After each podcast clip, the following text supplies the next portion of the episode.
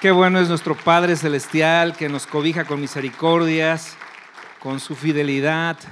Padre, te adoramos y te damos muchas gracias en esta hermosa mañana que nos has regalado, así toda nublada, Padre, no hace calor, pero es perfecta, porque tú estás aquí con nosotros. Ahora levantamos nuestras manos al cielo, Padre, y queremos pedirte que hables a nuestros corazones y que tu verdad sea revelada a nuestro entendimiento, Señor, que podamos esta mañana recibir de parte tuya el consejo, Señor, de tu corazón. Que tu palabra traiga esperanza, Señor, y traiga seguridad y paz a nuestros corazones, a nuestros pensamientos. Gracias porque tu palabra fielmente está cumpliendo, Señor, Dios mío, de manera perfecta. Y eso, Dios mío, nos da tanto gozo porque tú tienes la historia en tus manos. Tú eres Señor de la historia y de la eternidad. Te adoramos y te damos gracias. Pon tu mano en tu corazón en esta hora y dile, Padre, háblame. Yo quiero hacer tu voluntad revélame tu consejo, habla a mi corazón y bendice mi vida, bendice mi casa, bendice a mi familia con tu palabra. Te lo pedimos en el nombre de Jesús, nuestro Señor. Amén y amén. Gloria a Dios. Dale un más fuerte aplauso al Señor en esta hora. Amén. Bueno, pues... Eh, yo creo que algunos de ustedes se enteraron por redes que hoy iba a tocar o voy a tocar un tema eh, que resulta muy importante para los tiempos que estamos viviendo. Vamos a hablar de los últimos tiempos, de los tiempos finales de la venida de Cristo, del rapto.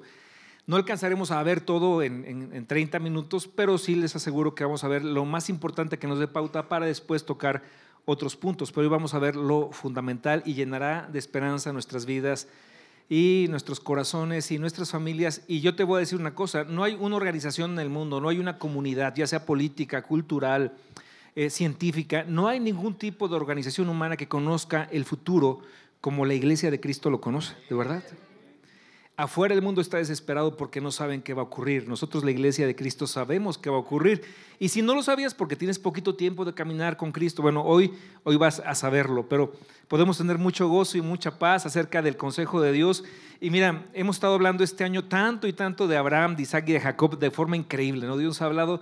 Y hoy no hace recepción, Dios nos va a hablar de una forma tan hermosa a través de uno de los pasajes de la historia de Abraham y de Isaac y de Rebeca y que está relacionado completamente e integralmente con, con la venida de Cristo a, esta, a este mundo. Génesis capítulo 24, verso 1, si me acompañas ahí en tu Biblia. Quiero hacer una pregunta mientras buscas ahí en, tu Biblia. ¿Alguien se enteró por redes sociales del tema que iba a tratar el día de hoy? ¿Puedes levantar tu mano si alguien se enteró? Wow, si el en Facebook, ok, ya me di cuenta. Bajen su mano, por favor. Dice la Biblia, era Abraham ya viejo y bien avanzado en años y Jehová había bendecido a Abraham en todo. Mandamos un saludo también a la gente que por redes sociales nos está siguiendo en este momento. Dios les bendiga. Den un fuerte aplauso, Señor, por la vida todas las personas que en muchos lados están siguiéndonos ahora. Les bendecimos. Y este mensaje le pido que después lo comparte usted en sus redes sociales, eh, lo comparte ahí en Facebook, en YouTube, lo comparta con sus amigos a través de WhatsApp. Entonces tenemos que Abraham era ya viejo y bien avanzado en años y Jehová había bendecido a Abraham en todo. Era un hombre en plenitud de vida, era un hombre de edad avanzada, pero era un hombre muy, muy bendecido. Pero estaba preocupado por su siguiente generación. Él tenía una preocupación legítima acerca de su descendencia y sabía que su hijo era muy importante en la construcción del destino del pueblo, de la nación que Dios le había prometido a Abraham, que iba a surgir a partir de él. Y en el verso 2 dice, y dijo Abraham a un criado suyo, el más viejo de su casa. Nunca sabremos cómo se llama este, este criado, este siervo, pero su función fue muy importante. Le dijo a ese criado, que era quien gobernaba en todo lo que tenía, pon ahora tu mano debajo de mi muslo, una costumbre de juramento de la época, y te juramentaré por Jehová, Dios de los cielos y Dios de la tierra, que no tomarás para mi hijo mujer de las hijas de los cananeos entre los cuales yo habito. O sea, no quiero que él se vaya a casar con una mujer que no conozca y no adore al Dios, al Dios que yo he conocido. Una, no quiero para mi hijo una mujer que adore otros tipos de dioses y con costumbres que no, que, no, que no articulan con lo que yo he creído en Dios Todopoderoso. El criado le respondió, quizás la mujer no querrá venir en pos de mí esta tierra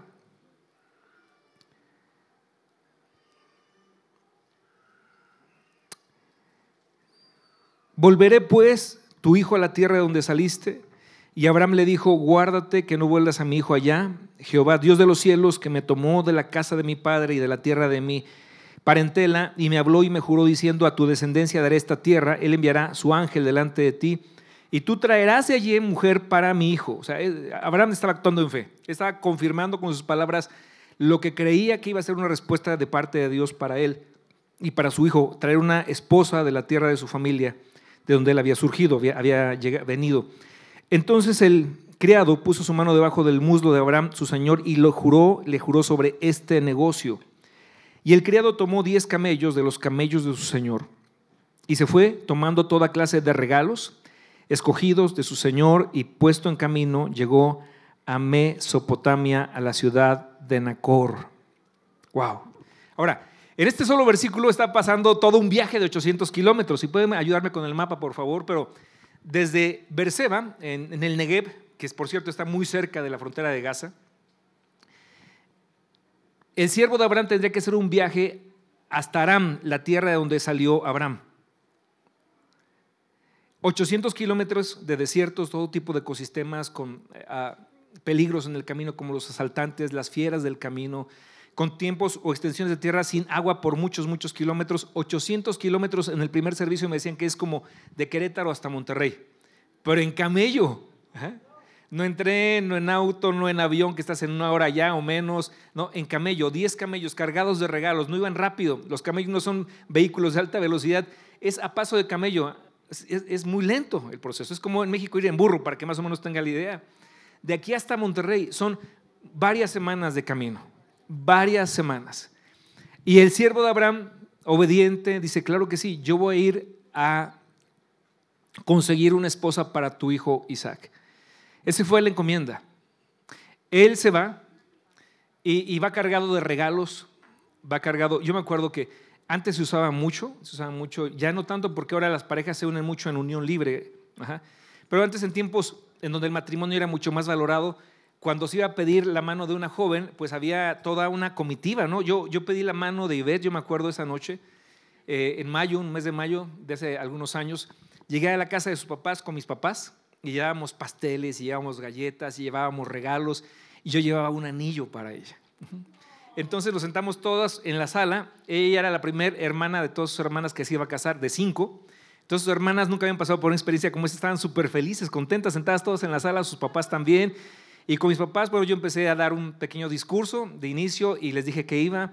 Y ahí le entregué el anillo y bebé y las muchachas estaban llorando y aplaudían em, emocionadas. Y después vino la cena, la fiesta el siervo de Abraham sabía que esto era algo más o menos parecido. Iría por una joven que no conocía con quién se iba a casar, pero le iba a proponer que se viniera a casar con el hijo de su amo. Eso era muy difícil. De ahí la incredulidad del siervo, decirle a Abraham, oye, pero si no quiere venir conmigo la chica, ¿cómo le voy a hacer? Y Abraham le dice, Dios te va a ayudar para que esto pase así.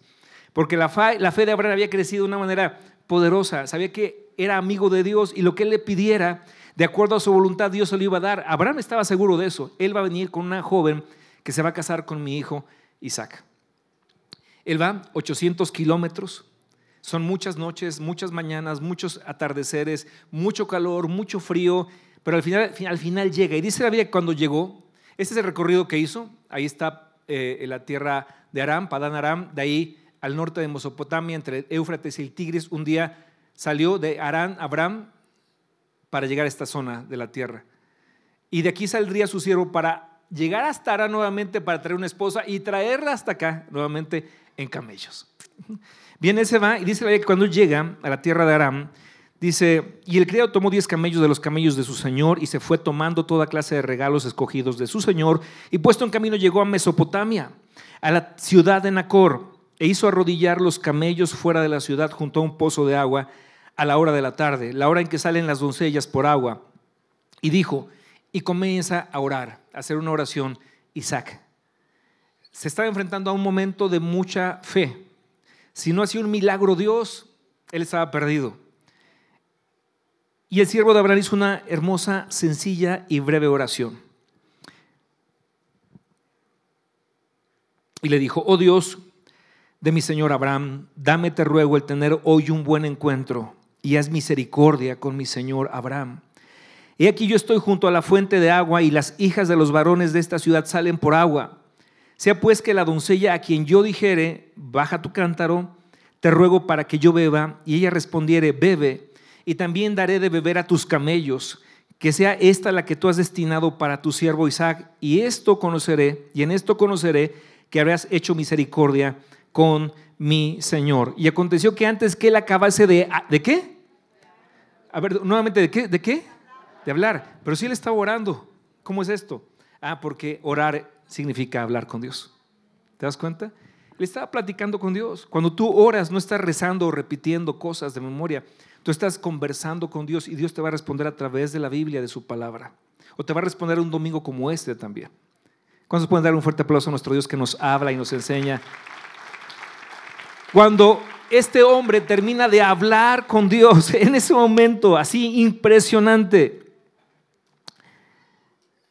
He aquí Rebeca, que había nacido a Betuel, hijo de Milca, mujer de Nacor, hermano de Abraham, es decir, sobrina de Abraham, la cual salía con su cántaro sobre su hombro, y la doncella era de aspecto muy hermoso, virgen, a la que varón no había conocido, la cual descendió a la fuente y llenó su cántaro y se volvía. Entonces, es, la característica de esta muchacha es que es muy bonita, es muy, muy guapa, está en edad de casarse, pero no ha conocido varón, es decir, se ha guardado en pureza. Y aquí yo quiero llamar su atención acerca de esto. Eh, yo sé que lo de las costumbres de hoy, pues ya el, matrimonio no es algo como que quede muy fijo en la mente de los jóvenes. A lo mejor lo piensan por la fiesta, pero no le dan el sentido de honor, de honra que el matrimonio conlleva. Dice la Biblia, honroso sean todos el matrimonio y, el, y la cama, el hecho sin mancilla, pero a los fornicarios y adúlteros los juzgará Dios. Es decir, hay una consecuencia para nuestros actos y nuestros hechos. Esta joven, tan hermosa, tan bella que era Rebeca, estaba en edad de casarse, sí, pero dice la Biblia que no había conocido un varón. Eh, eh, esto es importante, jóvenes, señoritas, es muy, muy importante. La costumbre de hoy en día es, pues prácticamente se conocen en, un antro y, y esa noche se pueden estar acostando, no saben ni con quién. Pero no es lo que Dios enseña en su palabra. La Biblia dice que honroso sea en todos el matrimonio. Cuando un joven le propone a una joven, a una chica, que tenga relaciones sexuales, no le está amando, le está faltando el respeto. Porque está tratando de satisfacer su placer, pero no está pensando con amor en ella. Está solamente pensando en un momento, ¿sí? pero no está pensando en un destino, en una vida con esa persona. Y entonces, pues obviamente hoy los jóvenes, muchos piensan cuando no conocen o no caminan con Cristo, pues compramos un anticonceptivo y se acabó el problema, ¿no? Y piensan, no hay mayor consecuencia, pero realmente Dios estableció los parámetros y, estableció eh, eh, eh, el camino para que un hombre pueda conocer a una mujer y se llama matrimonio. Y a partir de ese momento esa chica será para ti, para toda la vida y él será para ella para toda su vida. A eso le llama Dios matrimonio. Es un acuerdo entre dos personas, hombre y mujer, que deciden unir sus vidas ante Dios y ante la autoridad humana, un juez civil, para que sean marido y mujer. Y eso es glorioso. Cuando saltamos estos principios tan importantes, no hablo reglas, no hablo de reglas, hablo de principios de vida tan importantes, obviamente vienen consecuencias. Nada de que no pasa nada. Claro que sí pasa. Ocurren embarazos no deseados y entonces abortos. situaciones muy terribles. Matar a un hijo en el vientre de una mujer porque, porque no pudieron honrar y respetar lo que Dios estableció como principios de vida. La Biblia dice que la fornicación es la relación, son las relaciones sexuales de, personas no casadas fuera del matrimonio. Eso le llama la Biblia fornicación. Y de fornicación vienen toda una serie de pecados sexuales de inmoralidad, pornografía, sofilia, pedofilia, todo ese tipo de aberraciones sexuales provienen del, de un pecado general que es la, la fornicación, la pornografía, por ejemplo, que tanto daño causa, ha causado esta generación. La pornografía puede ser una adicción peor que la cocaína y destruye el concepto que un ser humano puede tener de pureza acerca del matrimonio. Destruye familias, destruye hogares, porque eso conlleva a una cosa y a otra y a otra, y todo eso es perversión sexual. Entonces, la fornicación es eso. El adulterio es cuando dos personas casadas, fuera de su matrimonio, con otra persona que no es su esposo o su esposa, sostienen relaciones sexuales. Y la Biblia dice, hay un juicio para ese tipo de actitudes. Nada de que no pasa nada. Hay consecuencias. Y Dios nos habla, nos llama la atención en este día para poder vivir de acuerdo a sus principios y de acuerdo a los valores del reino de Dios. No ser igual que todo el mundo. Aunque todo el mundo lo haga no significa que está bien. Dios estableció principios para que nosotros podamos vivir en libertad y con paz y con seguridad. No escucho muchos amenes, pero es verdad. Guárdate. La Biblia dice que tu cuerpo es templo del Espíritu Santo, el cual tenéis de Dios y que no somos, no nos pertenecemos a nosotros mismos. Dice, no sois vuestros. Tu cuerpo, tu alma y tu espíritu le pertenecen a Dios. Es, tu, cuerpo es templo del Espíritu Santo. Debes cuidarlo. Y cuando tú honras a Dios y, le dices a tu novia, yo, nos vamos a esperar, vamos a honrar a Dios, en ese momento Dios está trayendo para ti todo ese tipo de regalos, ¿verdad? Que había para, para Rebeca. Todo ese tipo de bendiciones sobre tu vida. Si alguien ha caído en esta práctica, en Dios hay perdón cuando hay un arrepentimiento de corazón y dejas de hacer todo eso. Y Dios te va a bendecir y te va a ayudar y te va a dar un matrimonio maravilloso y glorioso. En el nombre de Jesucristo puedes renunciar a la pornografía, romper con esa maldición porque es una verdadera maldición y ser libre en tu espíritu, en tu mente y en tu alma en el nombre de Cristo Jesús. ¿Cuántos dicen amén? Y nos encontramos con una joven, tal vez 17, 18 años, que se ha guardado para su esposo. No sabe quién será su esposo, pero se ha guardado porque está esperando en Dios. Y dice la Biblia, y la doncella era de aspecto muy hermoso, era virgen a la que varón no había conocido, la cual descendió a la fuente y llenó su cántaro y ya se iba a su casa de regreso. Verso 17.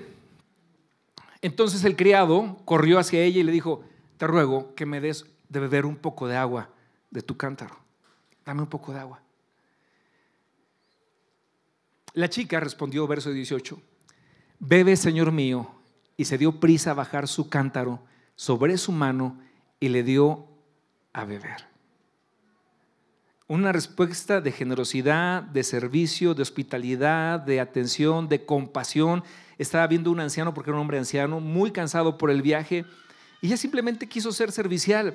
Y el servicio siempre trae recompensas en un tiempo donde la gente no se fija mucho en cuál es la necesidad de alguien más, sino caminan derecho sobre sus propios eh, eh, intereses, cuando alguien alumbra, volteando a ver las necesidades de los demás para tratar de satisfacerlas o para tratar de ayudar y ser generoso, esa persona resplandece delante de Dios y es bendecida. Que Dios nos ayude, jóvenes, iglesia entera, a ser personas de servicio generosas que atendamos y veamos la necesidad y busquemos la forma de suplirla. ¿Cuántos dicen amén?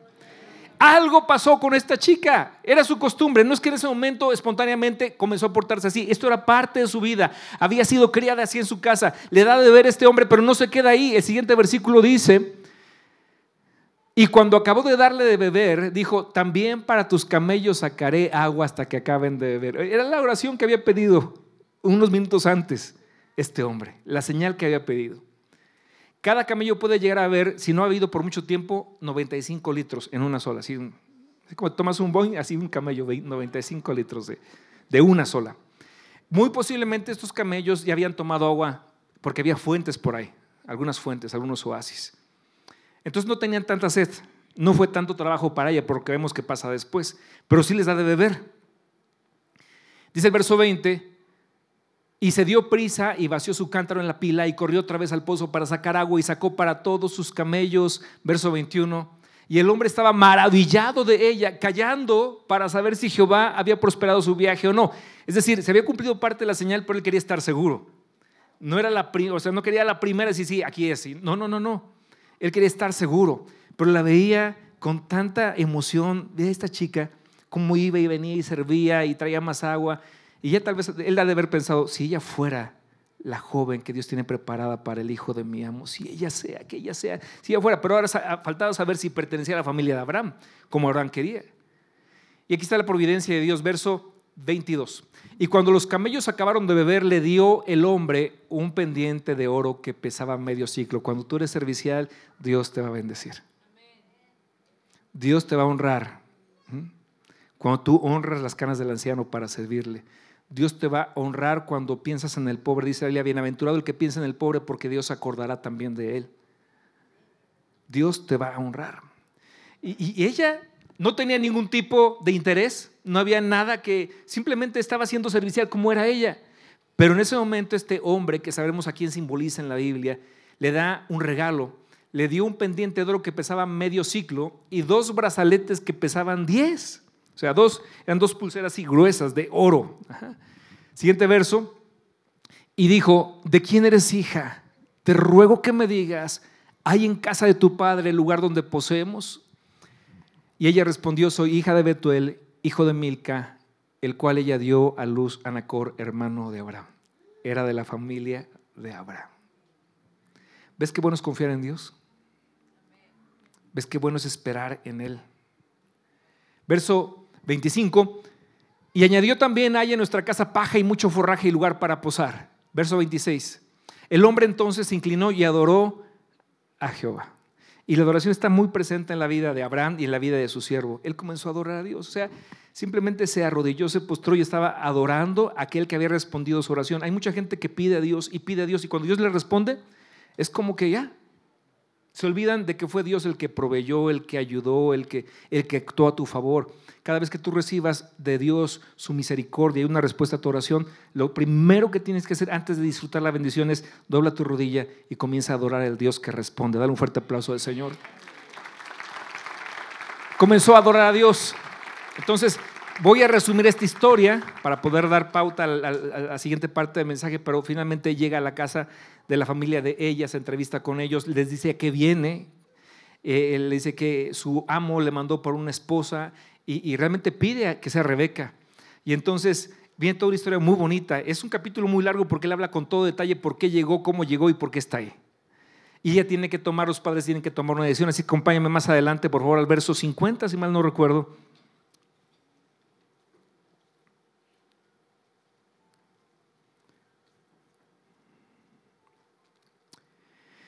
Verso 48, y me incliné y adoré a Jehová y bendije a Jehová, Dios de mi Señor Abraham, está hablando todo el resumen en la parte final, que me había guiado por camino de verdad para tomar la hija del hermano de mi Señor para su hijo. Ahora pues, si vosotros hacéis misericordia y verdad con mi Señor, declarádmelo, y si no, también declárenmelo, y me iré a la diestra o a la siniestra. Entonces Labán y Betuel respondieron y dijeron, de Jehová ha salido esto, no podemos hablarte bueno ni malo. Y aquí Rebeca delante de ti, tómala y vete, y sea mujer del hijo de tu Señor, como lo ha dicho Jehová. Cuando el criado de Abraham oyó sus palabras, se inclinó en tierra ante Dios. Otra vez vuelve a adorar al Señor. Y sacó el criado, te puedo decir una cosa, en medio de este mensaje que es otro tema, adora a Dios. Hay un sello de los verdaderos hijos de Dios y es la adoración. Alguien que no adora yo dudaría de si realmente, y no hablo del culto público, hablo de tu adoración personal en tu casa. Porque aquel que conoce a Dios lo va a adorar entonces por consecuencia, porque sabe quién es Dios. Busca que Dios te dé un corazón de adorador y que ante cualquier hecho, circunstancia, maravilla que pase, tú levantes tus manos y adores a Dios. Un hombre, una mujer que adoran son hombres fuertes en Cristo. Son hombres invencibles, porque conocen que hay un todopoderoso que los cuida y que es digno de alabanza y adoración. Muy bien. Él vuelve a adorar a Dios, expresa su gratitud al Señor de esta manera. Delante de ellos no le importa qué van a decir, él simplemente invoca a Dios, adora a Dios. Eh, cuando el criado de Abraham oyó sus palabras, dice la Biblia ahí que adoró, verso 53, y sacó el criado alhajas de plata y alhajas de oro y vestidos y dio a Rebeca, también dio cosas preciosas a su hermano y a su madre. Bien, versículo 54 dice, y comieron y bebieron él y los varones que venían con él y durmieron y levantándose de mañana dijo, enviadme a mi señor. Entonces respondieron su hermano y su madre, espere la doncella con nosotros a lo menos 10 días y después irá. Era justificado, 10 días, ¿no? Si se iba a ir para siempre, que se quede 10 días. Y entonces e, este hombre, él está, él está necesitado de cumplir el mandato de su señor. Y entonces él le responde, no me tengan, ya que Jehová ha prosperado mi camino. Déjenme ir, despachadme para que vaya mi señor. Ellos respondieron entonces, llamemos a la doncella y preguntémosle. Y llamaron a Rebeca y le dijeron, ¿irás tú con este varón? No le pongan todavía. No, no, ya lo pusieron. Ah, todavía no. ¿Qué creen que respondería en esa, en esa audionovela? Porque bien pudo haber dicho, pues no, o sea, ni lo conozco. O sea, ¿Crees que con dos brazaletes me van a comprar? No, o sea, no, no, no, pero esto fue algo del Espíritu Santo. Dios estaba confirmando en su corazón que el llamado que estaba recibiendo era un llamado del cielo, un llamado del Padre Celestial. ¿Me explico? Los llamados de Dios son para siempre. no son para una época de tu vida. Cuando Dios te llamó, te llamó para siempre. Ella quizás no volvería otra vez a esa tierra y de hecho nunca más regresó. Era ir, salir de su casa para siempre. Y ella respondió, sí, iré. Entonces dejaron ir a Rebeca, su hermana, y a su nodriza, y al criado de Abraham, y a sus hombres, y bendijeron a Rebeca y le dijeron, hermana nuestra, sé madre de millares, de millares, y posean tus descendientes la puerta de sus enemigos. Y bendijeron. Entonces se levantó Rebeca y sus doncellas y montaron en los camellos y siguieron al hombre y el criado tomó a Rebeca y se fue. Tengo que resumir, pero ella camina ahora 800 kilómetros con sus días y sus noches, muchas semanas, para llegar desde Aram hasta la tierra de, de, Berseba al Negev y encontrarse con Isaac, al que no conocía.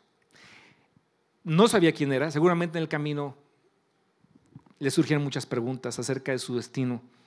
Pero ella sabía que el Dios de sus padres, ese Dios Jehová, había provisto todo esto que estaba pasando para su vida. No estaba en sus planes, pero estaba en los planes de Dios. Dice la Biblia que tus caminos no son como los caminos de Dios, pero los caminos de Dios y sus planes son muchos más altos que tus caminos y sus planes son mejores que tus planes, si puedes confiar en Dios. Ella confía en Dios y fue caminando hasta que llegó con Isaac. Y dice la Biblia, al final del capítulo, versículo 63, y había salido, y venía, perdón, 62, y venía Isaac del pozo del viviente que me ve, porque él habitaba en el Negev. Y había salido Isaac a meditar al campo a la hora de la tarde, y alzando sus ojos miró, y aquí los camellos que venían. Imagínate cuál son de Isaac.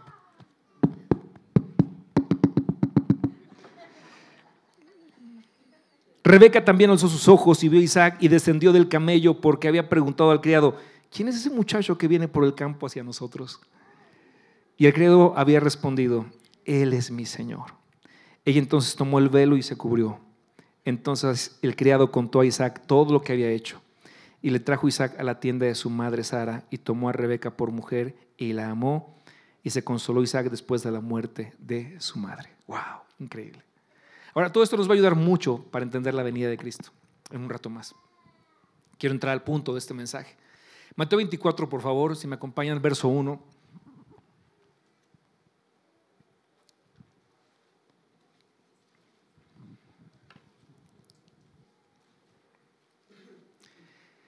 Cuando Jesús salió del templo y se iba, se acercaron a sus, discípulos para mostrarle los edificios del templo. Y respondiendo, él les dijo, ¿veis todo esto? De cierto os digo que no quedará aquí piedra sobre piedra que no sea derribada. Y estando él sentado en el monte de los olivos, los discípulos se le acercaron aparte diciendo, dinos cuándo serán estas cosas y qué señal habrá de tu venida y del fin del siglo, el fin del mundo, el fin de los tiempos. Ahora, Mateo 24 no está dirigido a la iglesia, Mateo 24 está dirigido a los judíos, ¿sí? que, que creerán en Cristo después del rapto y del arrebatamiento de la iglesia. ¿sí? Ahorita muchos no van a entender lo que estoy diciendo, pero lo van a entender el transcurso del mensaje. Esto ha generado muchas dudas, confusiones, incluso eh, herejías respecto a lo que es la venida de Cristo. Y si no llegan herejías, a confusiones respecto a este tema. Pero la, la segunda venida de Cristo se divide en dos episodios, en dos eventos. El primero es el rapto de la iglesia. Y la segunda parte es la segunda venida de Cristo. Ajá. En la primera, en el primer acontecimiento, en el rapto, Cristo viene por su iglesia. En la segunda venida, Cristo viene con su iglesia. Hay una gran diferencia. Hay una gran diferencia entre que venga por su iglesia a que venga con su iglesia. No es una clase de español, pero todos entendemos qué significa esto. Que venga por a que venga con. El primer evento, que es el arrebatamiento de la iglesia, el rapto de Dios de su pueblo, es viene por su iglesia y después regresará siete años después con su iglesia para salvar a Israel. Y dice la Biblia, y entonces todo Israel será salvo. Ahorita lo vamos a desmenuzar porque esto es increíble. Pero es maravilloso. Pero el capítulo 24 está dirigido realmente a los judíos que vivirán en el tiempo previo, los siete años previos a la segunda venida de Cristo Jesús. No está dirigido a los creyentes en Cristo actuales, sino a los judíos que vienen en los últimos días después del rapto. Estas son las señales de su segunda venida en Mateo 24. Bien, entonces Jesús regresa por su novia. Pero, ¿en qué parte de la Biblia se encuentra el rapto? Yo sé que ustedes ya empiezan a, pensar en tesalonicenses, pero previamente en los evangelios Cristo habló del rapto, sin decir rapto. Juan, Evangelio Juan capítulo 14, verso 1. Ajá, este es un momento en las horas previas a la crucifixión de Jesús. ¿Qué pasó? Cuando hablamos hace un rato de Mateo 24, fue en la mañana en el templo. Seis horas más tarde, Jesús está en el aposento alto, en el, en el cenáculo, para esa noche tener la Santa Cena con sus discípulos. Han pasado solamente unas horas y unas horas después, Él estará en la cruz del Calvario. Y Cristo comienza a declarar aquí poderosas verdades para su iglesia, que solamente nosotros podemos entender. El mundo lo ve confuso, no lo entendería, tendrías que explicárselo y difícilmente podrían llegar a tener una noción, pero nosotros lo va a caer y el templo cayó ah, porque hicieron tres preguntas a los discípulos, ¿sí? Vimos en Mateo 24. Quiero regresar un poquito a esa parte para que nos quede claro. Dice la Biblia que después de que él dice que no quedará piedra sobre piedra, unos discípulos, Marcos dice que fueron eh, Juan, Jacobo, eh, Pedro y Andrés quienes se acercan y le preguntan, le hacen tres preguntas. ¿Cuándo serán estas cosas? La destrucción del templo, eso ocurrió en el año 70 después de Cristo. El general Tito, que después sería emperador de Roma, viene y destruye todo Jerusalén. Del templo no quedó piedra sobre piedra, todo fue arribado conforme a la profecía de Jesús. Cuando tú ves a la gente que ora en, un muro ahí en Jerusalén, no es el templo, es el muro occidental de lo que quedó de, las ruinas, pero el templo fue demolido, no quedó piedra sobre piedra en el año 70. ¿Cuándo serán, estas cosas? Año 70 pasó. Después, ¿qué señal habrá de tu venida? Ellos no están hablando del rapto, ellos no tienen ni idea qué es el rapto. Estoy hablando de la venida, de la redención de Israel, de la segunda venida. Y del fin de los tiempos, tercera pregunta, ¿cuáles son las señales del fin de los tiempos? Y todo esto Jesús lo, responde ahí en Método 24. Y bueno, en Juan 14, 1, sobre todo por los acontecimientos que hoy están ocurriendo en el mundo, lo que está pasando allá en la franja de Gaza y en Israel, yo sé que mucha gente ha estado inquieta y muchos se han preocupado y, yo quiero preguntar sinceramente cuántos han sentido una especie de temor o, incertidumbre sobre lo que viene en el mundo y para tu familia y para tus hijos. Levanta su mano con toda confianza. Sí, pues mucha gente, es natural, es muy normal. Es sumamente normal que nos pase esto. Pero hoy Dios te va a dar la receta para poder librarte de la preocupación y de la angustia y la turbación de espíritu. Verso 1. No se turbe vuestro corazón, creéis en Dios, creed también en mí. En la casa de mi padre muchas moradas hay. No dijo muchas casas hay en la casa de mi padre, muchas moradas en la casa del padre. Si así no fuere, yo os lo hubiera dicho. Entonces Cristo está lanzándoles una promesa del futuro en la, casa del Padre muchas moradas hay, pero lo que viene es maravilloso porque lo personaliza hacia ti y hacia mí en esta mañana y le dice, voy pues a preparar lugar para vosotros. Imagínate el tipo de recámara que Dios está preparando para ti.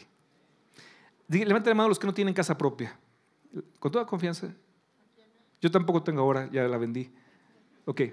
Bueno, Dios nos dará una morada para nosotros, para ti, para todos nosotros.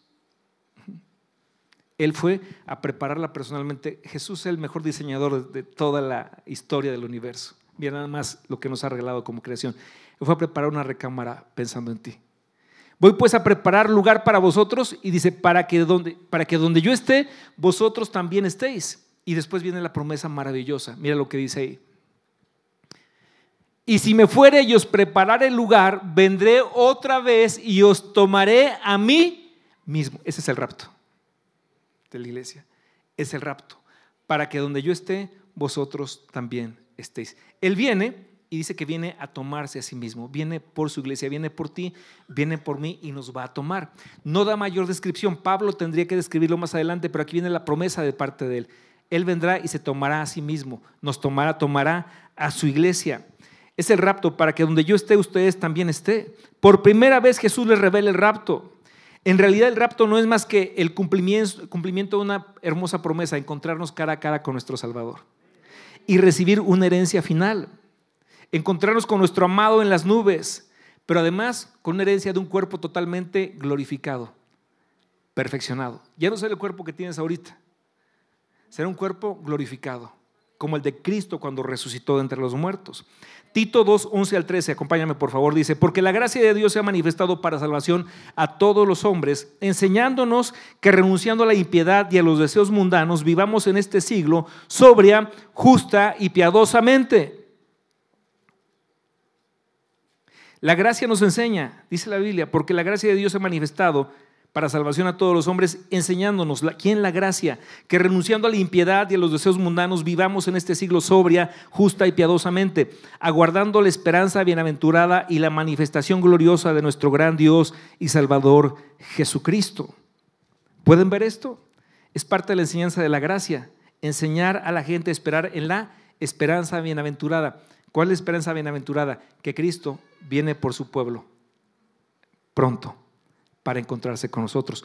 A eso la Biblia le llama la esperanza bienaventurada. Esa esperanza, ¿por qué? Porque no ha acontecido, pero es una esperanza basada en las promesas de Dios que se va a cumplir fielmente. Les diré esto, los incrédulos no serán raptados. Aquellos que han nacido de nuevo serán raptados. Hay iglesias cristianas, no digo que esta, pero puede ser, en donde hay personas que vienen a la iglesia, pero no han entregado su vida a Cristo. Vienen porque de repente es como una especie de estimulación al alma, ¿no? Sentir bonito, es como una terapia que toman cada domingo, pero fuera, los, entre semana, Cristo no es su Señor. Y viven como les da su regalada gana.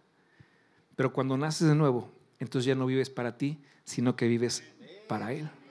¿Sí? Dale un fuerte aplauso al Señor. Esto pasa cuando has nacido de nuevo. Dios te da su naturaleza. Dios te da su Espíritu Santo.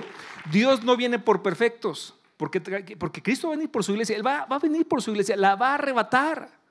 En un abrir y un cerrar de ojos, vamos a ver con más detalle en unos minutos.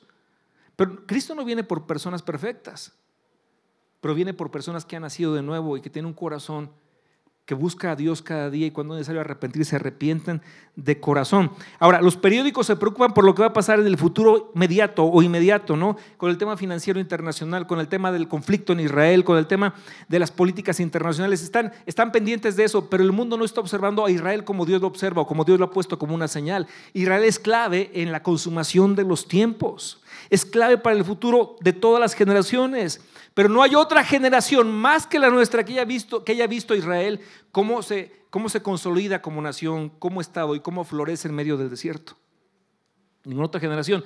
En 1948, cuando parecía imposible que Israel pudiera volver a poseer su tierra después de 20 siglos fuera de ella, 19 siglos, Dios acomoda las cosas para que la ONU les abra la puerta, lleguen, regresen otra vez a su tierra, la tierra de David, de Abraham, de Isaac, de Jacob, donde fue rey el rey David, donde estuvo los doce apóstoles, donde Cristo nació en Belén de Judea. Esa es la tierra de que Dios le dio a Abraham.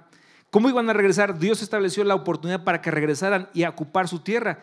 Tengo un amigo, Isaac Asa, un judío muy influyente en México, y somos buenos amigos. Me platicaba hace dos semanas apenas. Él, fue también gran amigo de Shimon Pérez, un, primer ministro israelí, un hombre muy inteligente. Y Shimon Pérez alguna vez le dijo: Mira, Isaac, Dios bendijo Israel con la nada. Sé por qué en Israel no hay nada. No hay petróleo, no hay litio, no hay selvas, no hay lagos. No, bueno, sí tiene un lago, el Mar Muerto. Sí, eso y nada es igual, ¿no? No tenemos nada, solamente tierra. Pero al no dar, al, Señor darnos solamente nada, dice, nos dio el don de la creatividad. Y con la creatividad Dios nos dio la posibilidad de ver convertir ese desierto en un jardín, en un vergel. Israel, por cierto, es del tamaño dos veces de Querétaro nada más. Es chiquitito como país. Del tamaño del Estado de México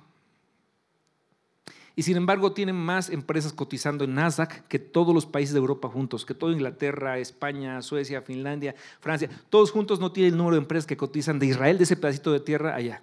Cuando tú ves un mapa completo del mundo árabe, son millones y millones de metros cuadrados. El pedacito de Israel es un cachito chiquitito en medio de todo ese mundo, de ese universo. Pero ahí Dios les ha bendecido. El 60% de los premios Nobel son de Israel. Cualquier punto de tecnología interesante que hoy usemos tiene que ver con Israel. Waze, ¿quién ocupa Waze o Google Maps? Es tecnología israelita. Cuando va a hacer tu endoscopía, los que se la han hecho, es tecnología israelita. Los marcapasos son tecnología israelita. La, purificación del agua de mar para que se convierta en agua potable es tecnología israelí. O sea, todo, todo está lleno. por eso Dios dijo, y bendeciré a través de ti a todas las naciones. Dale un fuerte aplauso al Señor.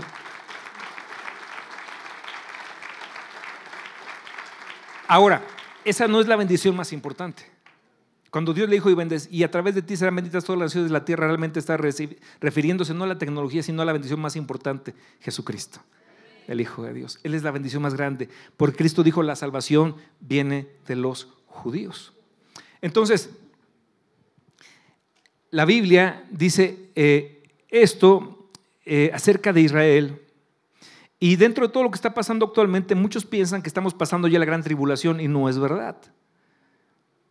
La gran tribulación, los siete años previos a la segunda venida de Cristo, entre el rapto y la segunda venida, lo que se conoce como la última profecía de Daniel dada por el ángel Gabriel, lo que se conoce como la angustia de Jacob en Daniel.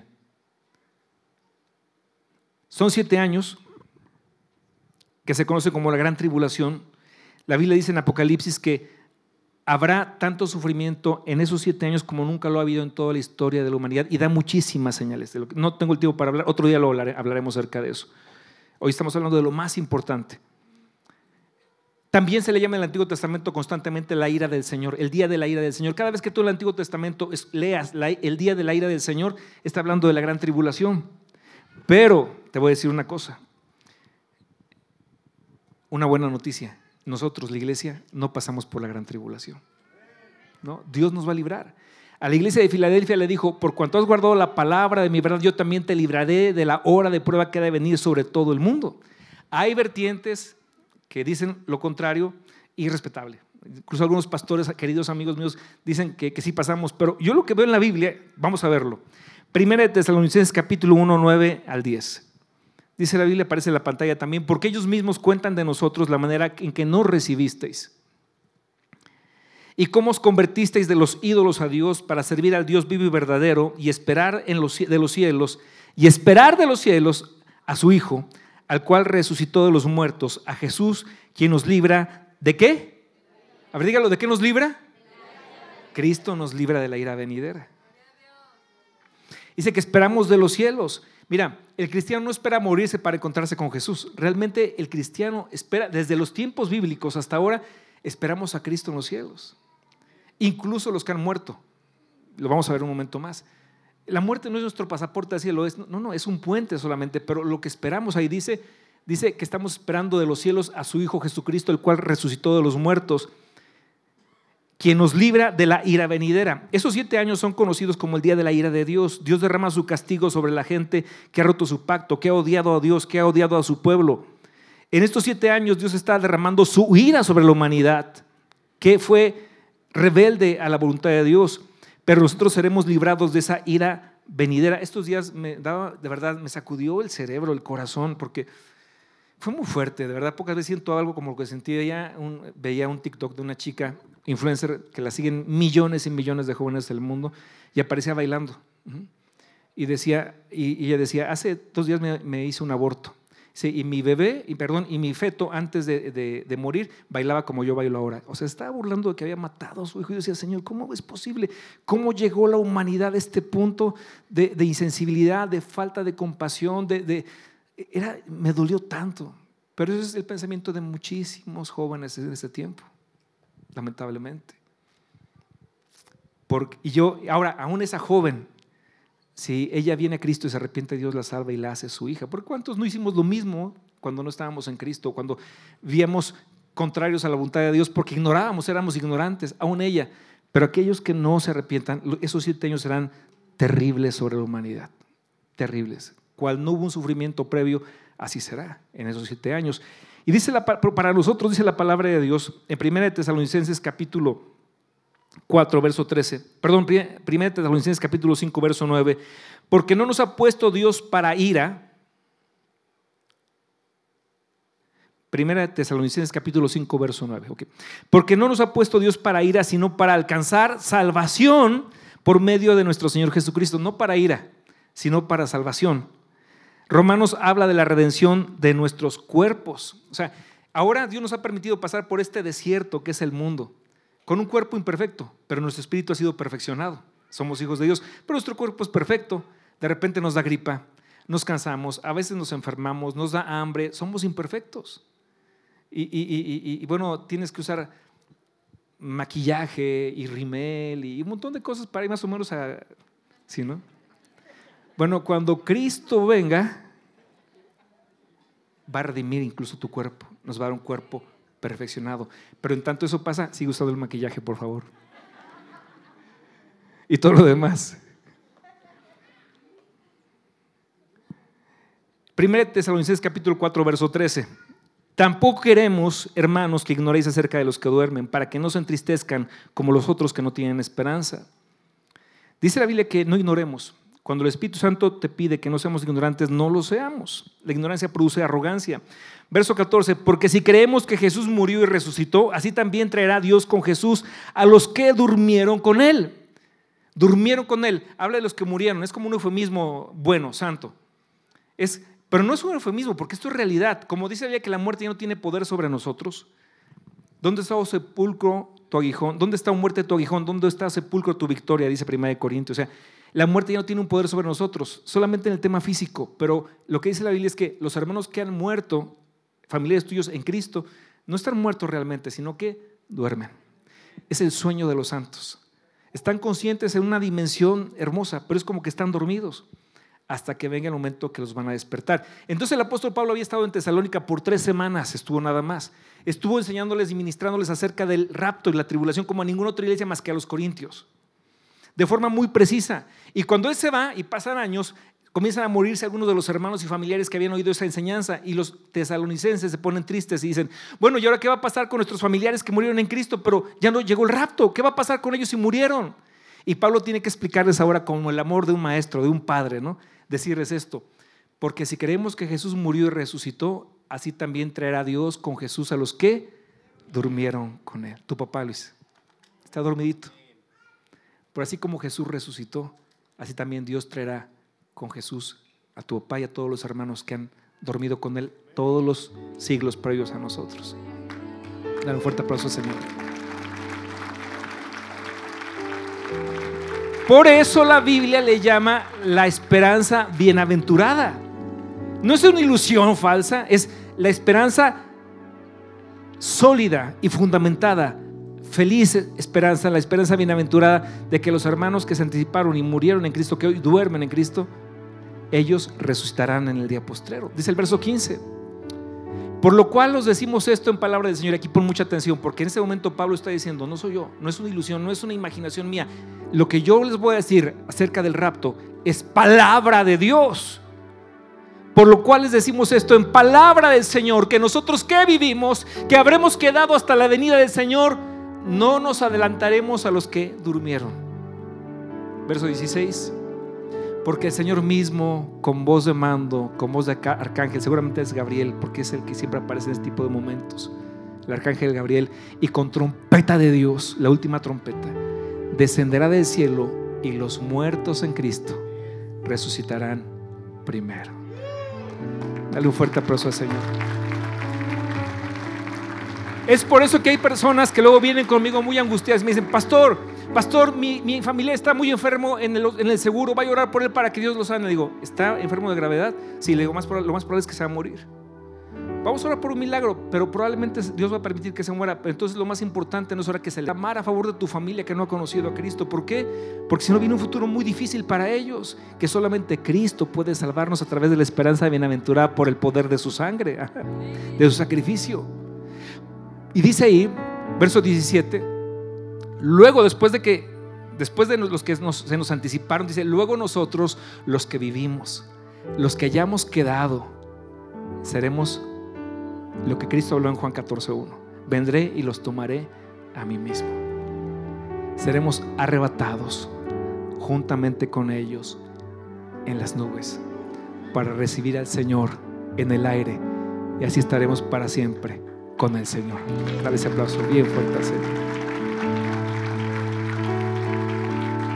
Mira, si, nunca has viajado en avión, cuando uno va en avión y va sobre las nubes, yo siempre me acuerdo, un día en un paisaje como este me voy a encontrar con mi Salvador. Y toda la iglesia, ministerios de reconciliación que nacimos de nuevo, vamos a encontrarnos con Él. Mira, eso va a ser un, abrir y cerrar de ojos. Para la gente del mundo va a ser así, inmediato. ni siquiera van a saber qué exactamente pasó. Para nosotros, que para Dios el tiempo es completamente distinto que para el ser humano, va a ser algo muy hermoso, ser levantados, ascender y verlo. Como cuando Rebeca vio a Isaac y preguntó, ¿quién es ese muchacho? Entre los miles de ángeles lo veremos a él y diremos, Él es. Porque el Espíritu Santo, que era el siervo, es un tipo, un ejemplo del siervo de Abraham. ¿sí? El siervo de Abraham era un ejemplo del Espíritu Santo. Le va a decir, Él es tu Salvador, al que amaste sin haberle visto, al que le rendiste tu vida. Él es tu Señor y Salvador.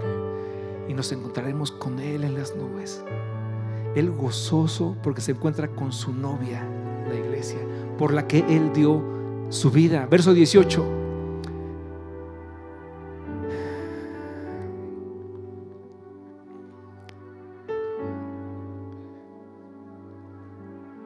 Por tanto, alentaos los unos a los otros con estas palabras.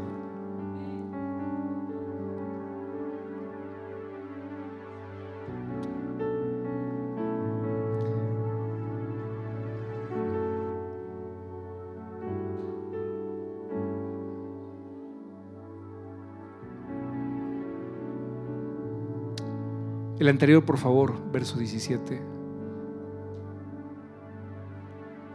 Qué hermoso versículo, hermano. Puedes subrayarlo, atesorarlo en tu corazón, porque es una esperanza, promesa, esperanza bienaventurada.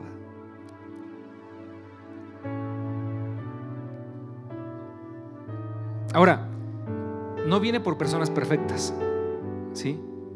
Porque realmente la Biblia dice que nosotros seremos perfectos hasta que le veamos cara a cara. Esto va a ser después del rapto. Mientras en este mundo no somos perfectos. Porque alguien puede pensar, bueno, ¿y si esta mañana me peleé con mi señora? ¿Y si me quedo? Bueno, en primer lugar, no te pelees con tu señora. O si te bueno, quiero hacer una pregunta. ¿Cuántos de todos los matrimonios que están en este lugar, cuántos, cuántos, así, nunca se han peleado? Levante la mano, por favor. No, de verdad, ¿eh? nos queremos tomar una foto con usted.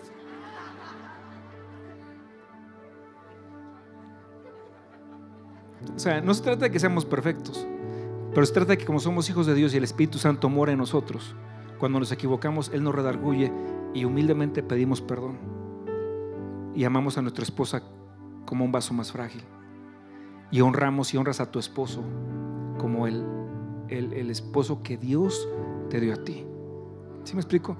Es decir, no viene por perfectos, porque entonces muchos, pues no, pues muchos se quedarían, ¿no? Entonces aquí, pero sí viene por hijos nacidos de nuevo, que tienen un corazón humilde para obedecer la voz de Dios y del Espíritu Santo, cuando en medio del desierto te va dando instrucciones para presentarte ante tu amado. Entonces, el apóstol Pablo le habla a los corintios, y estoy terminando el mensaje.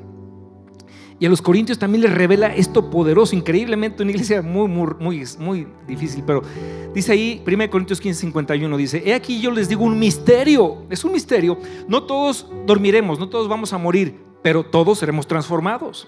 En un momento, en un abrir y cerrar de ojos a la final trompeta, porque se tocará la trompeta y los muertos serán resucitados incorruptibles y nosotros seremos transformados, porque es necesario que esto corruptible se vista de incorrupción.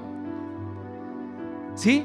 Este cuerpo que ahora Dios ha permitido que sea corruptible, ¿verdad? Porque estamos en este mundo, se va a vestir de incorrupción.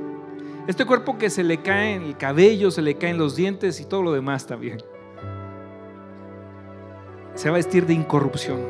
Dios te va a dar un cuerpo hermoso, perfecto. Van a, cuando vayan siendo levantados, van a ver, vas a volver a ver a tu Señor como de 15 años, 18 más o menos. Y, igual, cuerpo perita como cuando tenías 17 años, pero sin problema, un cuerpo perfecto, porque es para la eternidad. Lo mismo. Cuando alguna persona que sufrió una enfermedad, que por alguna razón la soberanía de Dios aquí no se arregló, tu cuerpo estará sano para siempre. No habrá más lentes. No los vas a ocupar. Los feos serán guapos. ¿Cuántos dan gloria a Dios por eso? Entonces deberían haber dicho amén, menos algunos de nosotros, pero todos los demás sí. Es el regalo de Dios para encontrarse con su iglesia. Así como el Espíritu Santo vino con regalos, viene con regalos para su iglesia, para llevarla a las bodas del Cordero. Por eso la canción que hoy cantábamos. Porque a su esposa se le ha concedido que se vista de lino fino, lino limpio y resplandeciente, que dice Apocalipsis son las obras santas, son las obras de sus santos. Y dice ahí, verso 54, y que esto mortal se vista de inmortalidad, y cuando esto corruptible se haya vestido de incorrupción y esto mortal se haya vestido de inmortalidad, entonces se cumplirá la palabra que está escrita, sorbida es la muerte en victoria. ¿Dónde está muerte tu aguijón? ¿Dónde o sepulcro tu victoria? Ya que el aguijón de la muerte es el pecado y el poder del pecado la ley, más gracias sean dadas a Dios que nos da la victoria por medio de nuestro Señor Jesucristo. Así que Debido al rapto, es a lo que se refiere esa transformación de, corrupción a incorrupción. Así que debido al rapto, hermanos míos, amados, estad firmes y constantes, creciendo en la obra del Señor siempre, sabiendo que vuestro trabajo en el Señor no es en vano. Dale un fuerte aplauso al Señor. ¿Qué significa esto, querida iglesia? Gente que nos ve a través de en línea que no es que, ¿sabes qué pasó con los de Tesalónica cuando yo en esta predicación la primera vez? Hasta tuvo que mandar otra carta a Pablo para aclararles algunas cosas, que literalmente subían a la azotea y se acostaban ahí, ¿no? Que, porque iba a venir Cristo en las nubes y no trabajaban. Daban de holgazanes flojonazos de vagos. Y Pablo tiene que decirles, pero no es así. El que no trabaja, que no coma. Porque mientras estamos en esta tierra, dice ahí, así que hermanos míos, amados, estad firmes y constantes, perseverantes creciendo en la obra del Señor siempre, sabiendo que vuestro trabajo del Señor no es en vano. Mira, yo siempre digo esto, trabaja, esfuérzate, estudia, prepárate, ama a tus hijos, ama a tu esposa, ama la soltería que Dios te ha dado, ama a tu esposo, ama, ámalo como y, y trabaja y esfuérzate como si Cristo fuera a venir en mil años. Provive para Dios en tu corazón, en tus pensamientos y tu vida y tu cuerpo como si fuera a venir esta noche. Esa es la fórmula. Porque el día del Señor vendrá como ladrón en la noche. Cristo dijo, les aseguro que si el padre de familia supiera que ahora va a venir el ladrón, no dormiría, sino que estaría velando toda la noche. Bueno, como el ladrón viene y no avisa, así será la venida del Hijo del Hombre, dijo Jesús. Como el relámpago que sale en el oriente y se muestra en el occidente, así será también la venida del Hijo del Hombre. Va a ser de repente. Vendrá por nosotros, por ti, por mí. Ahora, puede pasar mañana, puede pasar en 10 años, puede ser en 5 años, 3 años, 7 años, 2 años. Hoy Solamente Él lo sabe. Pero debemos estar preparados para recibirlos. Y a su esposa se le ha concedido que se vista de lino fino, lino limpio y resplandeciente. Hermano, que tu corazón esté volcado al servicio de Dios. Amar a tu familia, a ver que la obra del reino crezca, prospere, vaya adelante. Hay gente que no ama su venida porque aman tanto lo de esta tierra que no aman, ni siquiera piensan en su venida. Porque están muy atados, muy enamorados de este mundo. Y no está mal trabajar y estudiar, todo eso es perfecto, está bien pero tu corazón debe tener un anhelo, ardiente por, por encontrarte con tu Salvador. Mientras estamos en la tierra hay que ser los mejores, los mejores en lo que hagamos. El mejor futbolista, el mejor ingeniero, el mejor médico, el mejor plomero, el mejor, todo lo que, todo lo, que, lo mejor. ¿Por qué? Porque estás representando al reino de los cielos. Y ver que la casa de tu Dios prospere. ¿sí? Que no le falte nada, porque de aquí, porque aquí por lo menos en nuestra misión en Querétaro extendemos el reino. Que el amor por tu casa espiritual, el amor por tu vida en Cristo sea tan maravilloso que sea porque estás vistiéndote de lino fino, lino limpio y resplandeciente. Ahora, vamos a concluir esto. Porque, ¿qué tiene que ver con Isaac y con Rebeca? Todo hermoso. es tan hermoso la palabra de Dios. Y le doy gloria a Dios por cómo nos ha hablado a través del Génesis en este, en este año completo. Pero seguramente cuando Isaac, perdón, cuando Rebeca venía con el siervo de Abraham, que nunca sabemos su nombre porque es tipo del Espíritu Santo, en tantas días y noches en el desierto, tantas semanas, cada noche cuando comenzaba a hacer frío, porque el frío del, el frío del Medio Oriente es, muy fuerte, y prendían la, la, fogata, la hoguera, ¿verdad? Y se ponían alrededor y se sentaba el siervo de Abraham con Rebeca y todas sus doncellas. Imagínate la escena, ¿no? Todas las chicas sentadas ahí y ella tenía muchas dudas, preguntas, ¿cómo será Isaac? ¿Cómo será Isaac? Y le preguntaba, dime, háblame algo acerca de Isaac, por favor, dime, siervo de Abraham. seguramente le decía, sabes, te voy a decir una cosa, el hijo de mi, amo, de mi amo es el hijo más amado de él, lo ama mucho. Él se ha convertido en un hombre responsable, trabajador, él adora a Dios como su padre. Y seguramente alguna vez le contó, pero te voy a contar, una de esas noches le dijo, te voy a contar algo que no te he contado antes, pero, ¿sabes, Rebeca? Cuando Isaac era un adolescente, Dios habló con su padre, con mi amo Abraham, y le dijo, entrégame a tu hijo el que amas en sacrificio. Y Rebeca hizo, así no. ¿Cómo? ¿Y qué hizo Isaac? ¿Corrió, huyó, escapó? ¿Lo iban a sacrificar? No. Sí, él es un hombre que ama a Dios. De camino al monte donde lo sacrificarían, en principio, le dijo a su padre, padre, llevamos la leña y llevamos el fuego, pero el cordero para el sacrificio. Y tu suegro Abraham le respondió, Jehová se proveerá cordero para el sacrificio.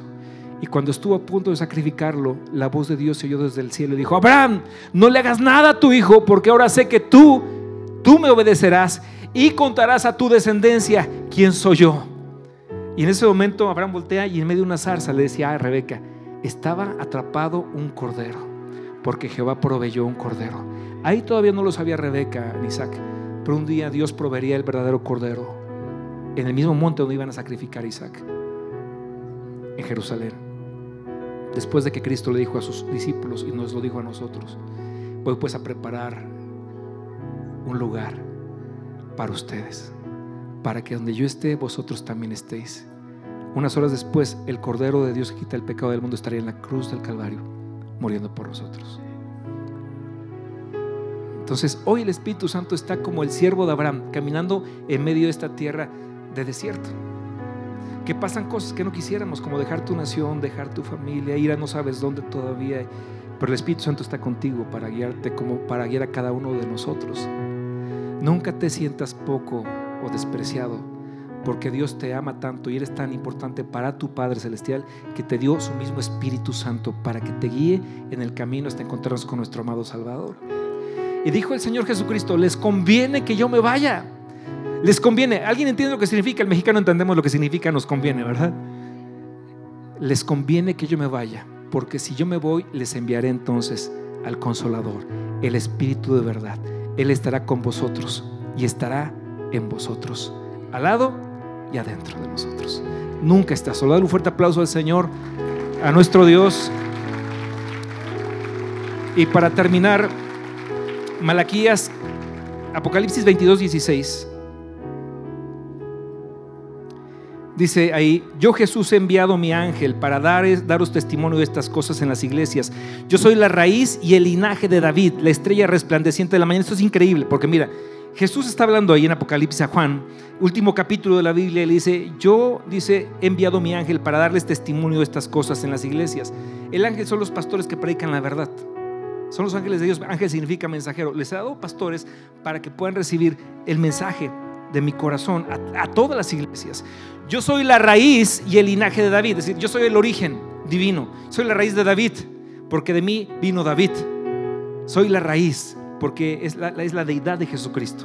Pero también soy el linaje, la descendencia de David, la parte humana de Jesucristo. Es decir, es 100% Dios Jesús y 100% hombre. Por eso es la, raíz y el linaje.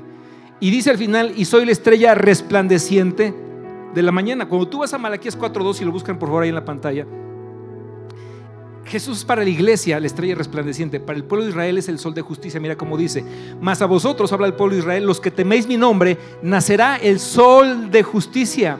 Y en sus alas traerá la salvación y saldréis y saltaréis como becerritos de la manada. ¿Qué es lo que pasa? Mira, cuando, cuando salgo en la mañana así, como 4 de la mañana para ir a correr, ah, no, no es cierto tampoco. Pero cuando he salido a correr muy temprano, cuando tengo que salir en la madrugada a algún lugar y salgo y hay una estrella que se le llama la estrella de la mañana.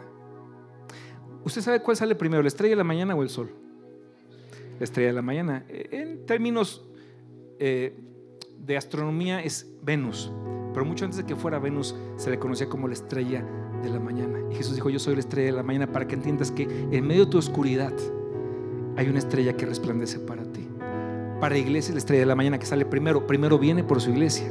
Después cuando el sol alumbra, ese era el sol de justicia y en sus alas trae la salvación. Venimos, nos vamos con Cristo en el arrebatamiento con la estrella de la mañana, pero regresamos con Cristo, con su ejército de todos los santos, dice la Biblia, por su pueblo Israel. Y entonces dice la Biblia, todo Israel será salvo. Ahora, Dios ama a los árabes maravillosamente, ama a los palestinos, por ellos murió Cristo. Solo que, como desconocen el Evangelio, se están peleando entre sí. Pero en el tiempo, la gran tribulación no me da el tiempo para ver todo eso, pero un tiempo de gracia vendrá. Muchos rechazarán a Cristo en la gran tribulación, será un tiempo horrible. Dícele que muchos ricos y potentados le dirán a las montañas, caigan sobre nosotros y líbrenos de la ira del Dios Todopoderoso. Pero también dícele que saldrán 144 mil judíos que entregaron su vida a Cristo. Después lo voy a explicar en otra enseñanza. A predicar por todo el mundo y multitudes también serán salvas para gloria de Dios. Es el plan perfecto de la redención de, de la iglesia de Cristo. Es que darle un fuerte aplauso al Señor en esta hora a nuestro Señor y Salvador. Verso 17 del capítulo 22 de Apocalipsis, tres veces dice esto Cristo en ese mismo capítulo. Y el Espíritu y la esposa dicen, ven. Y el que oye, diga, ven. Y el que tenga sed, venga. Y el que quiera, tome del agua de vida gratuitamente. ¿Qué dice la esposa, la iglesia? Ven. Ven, Señor Jesús. Y tres veces el mismo capítulo Cristo dice, yo vendré. Yo vendré pronto yo vendré tres veces, yo vendré pronto, ¿qué significa de repente. Así es que, otra vez les repito, trabajemos y esforcémonos en la gracia de Cristo, pero anhelemos la venida de Jesús, porque Él viene pronto. Y hoy las señales están cumpliendo mucho más rápido que, nunca. Así es que es el mejor en lo que haces, porque con ello das alabanza a Dios, pero que en tu corazón se despierte este anhelo de que, Señor, ven por nosotros. Porque nada de lo que encontraremos en su casa se parece a lo mejor de este mundo. No hay riqueza, no hay nada de este mundo, por bello que sea, que se parezca a la hermosa casa que Dios está preparando para nosotros. Y cuando nos encontremos con Él en las nubes, se van a, o sea, imagínate, tu ropa se va a quedar, tus botas se van a quedar, tus aretes se van a quedar, tu coche se va a quedar, tu residencia se va a quedar. Y si tú amas mucho las cosas de este mundo, posiblemente, no te quiero decir nada, pero mejor ama las cosas de Cristo. No, la verdad es que Cristo, aunque no seamos perfectos todavía, Él viene por nosotros. Pero procura buscar a Dios con todo tu corazón, amarlo con todo tu ser. Amén. Cierra tus ojos en esta hora. Padre, gracias te damos por tu palabra hermosa de esta mañana. Gracias porque ha llegado a nuestros corazones en el tiempo perfecto para entender todo lo que está pasando. Hay muchas otras cosas que revelas en tu palabra, pero hoy fue el fundamento de todo lo demás. La causa de nuestra paz es la esperanza bienaventurada y la esperanza de saber que nuestro Dios amado, nuestro amado Jesucristo, nuestro Señor, tu Dios nuestro, nuestro Padre, estás preparando un lugar hermoso en las moradas celestes para tus hijos. Y un día vendrás por nosotros. A la hora que menos espera este mundo, tú vendrás por nosotros y nos levantarás como el amado recibe a su amada. En el nombre de Jesús. Muchas gracias, amado Dios. Amén, amén y amén. Dale un fuerte aplauso al Señor.